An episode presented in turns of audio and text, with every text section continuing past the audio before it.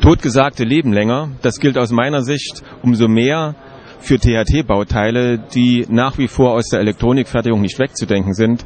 Zum Beispiel auch bei diesen Baugruppen, bei dieser Leistungsbaugruppe, bei der eine ganze Reihe von THT-Bauelementen integriert sind. Ja, und natürlich gilt es auch solche Baugruppen qualitativ zu prüfen. Und für diesen Zweck haben wir das Opticon THT-Line entwickelt, was wir hier erstmalig auf der Messe vorstellen. Es besticht durch zahlreiche interessante Eigenschaften. Zum Beispiel haben wir eine Bauteilfreiheit von 80 Millimeter. Nicht nur dass wir solche hohen Bauteile in das System äh, einfahren können. Wir können auch bis zu dieser Bauteilhöhe die Prüfung vornehmen. Das heißt, wie auf, diesen, äh, auf dieser Baugruppe zu sehen, kann also ein solcher Elektrolytkondensator bis 80 Millimeter geprüft werden. Es kann Klarschrift gelesen werden und so weiter.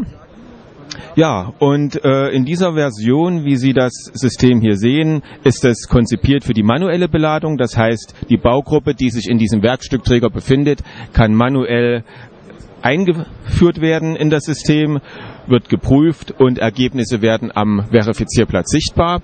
Das gleiche ist natürlich auch möglich als Inline-System. Das heißt, ein durchgehendes Staurollenmodul kann den Werkstückträger durchführen stoppen, Prüfung vornehmen und entsprechend wieder herausfahren lassen. Ja, und selbstredend befindet sich auf diesem System auch die Opticon Software Pilot in dieser neuen Version 5.2. Auch in dieser Software gibt es hinsichtlich THT-Inspektion eine ganze Reihe von Neuerungen. Zum Beispiel eine verbesserte Elektrolytkondensator Inspektionsfunktion, aber auch die bekannten THT, Lötstellenprüffunktionen und so weiter. Vielen Dank.